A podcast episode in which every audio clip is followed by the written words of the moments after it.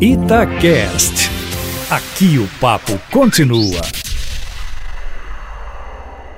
Presidente Bolsonaro mandou sair da Venezuela todos os diplomatas brasileiros e os funcionários da embaixada, de um consulado e de um vice-consulado. E também pediu que o governo da Venezuela retire seus diplomatas do Brasil, cortando relações com o regime de Nicolau Maduro e, ao mesmo tempo, dizendo que sim, eu reconheço o regime de Juan Guaidó como presidente interino, né? presidente na expectativa de que o regime de fato ou de direito do senhor Maduro deixe de existir. Isso acontece na véspera de uma viagem do presidente Bolsonaro aos Estados Unidos. Ontem foi um dia também que não foi bom para Jader Barbalho e Renan Calheiros. O ministro Faquim, que é o relator da Lava Jato, aceitou a argumentação do Ministério Público, autorizou a abertura de investigação sobre o recebimento de 32 milhões de propinas, não é pouco,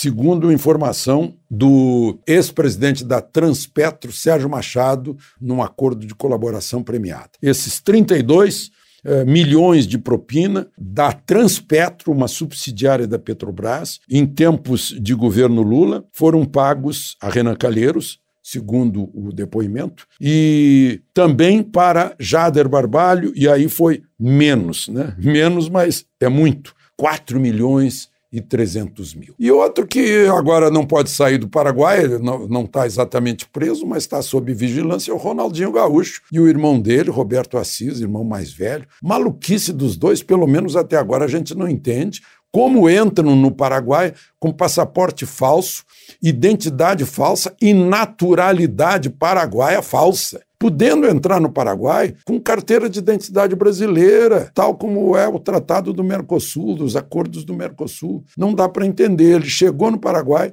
ainda no aeroporto receberam, os dois receberam esses passaportes, que tem número de outra pessoa lá no Paraguai. A carteira de identidade está escrito que ele é naturalizado paraguai, nunca teve processo de naturalização. Então tem alguma coisa por trás disso. Eles não foram só fazer uma visita, tem alguma coisa em que seria necessária a naturalidade paraguaia para assinar alguma coisa, fazer algum contrato, algum investimento, alguma coisa que a gente ainda não sabe né, o que está acontecendo. Mas é, é incrível isso. Agora vejam só a gente olhando o outro lado do coronavírus. Sempre há males que acabam vindo para o bem, sempre há os dois lados de uma moeda. O coronavírus fez subir o dólar. Isso faz a festa dos exportadores brasileiros. O coronavírus fez cair o valor das ações. Isso faz a festa dos investidores que comprarão ações mais baratas. E o coronavírus já fez baixar o juro